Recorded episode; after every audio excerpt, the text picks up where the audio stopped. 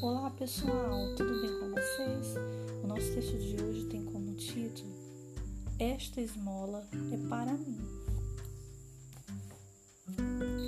Uma senhora da mais alta e refinada sociedade parisiense esmolava de casa em casa donativos para um abrigo de velhinhos que ela mantinha com muito afeto e carinho. Certa vez, batendo a porta da casa de uma senhora muito rica que estava, sem dúvida, muito preocupada e angustiada por problemas, fez-lhe pedido e, como resposta, recebeu uma bofetada no rosto tão forte que a fez cair ao chão com todos os demais objetos que trazia no cesto.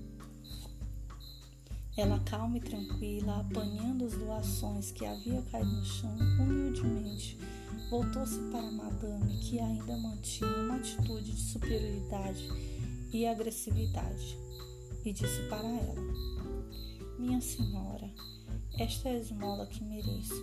Agora me dê esmola de que os meus velhinhos precisam.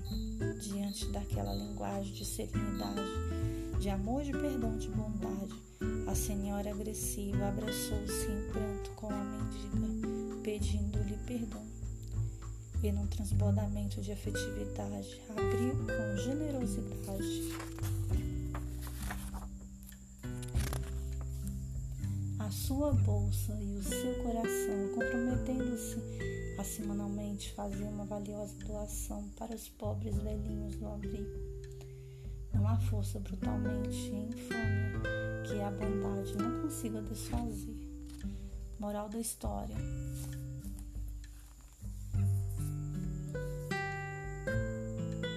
Que aproveitará o homem que ganhar o mundo inteiro a perder a sua alma. Autor Jesus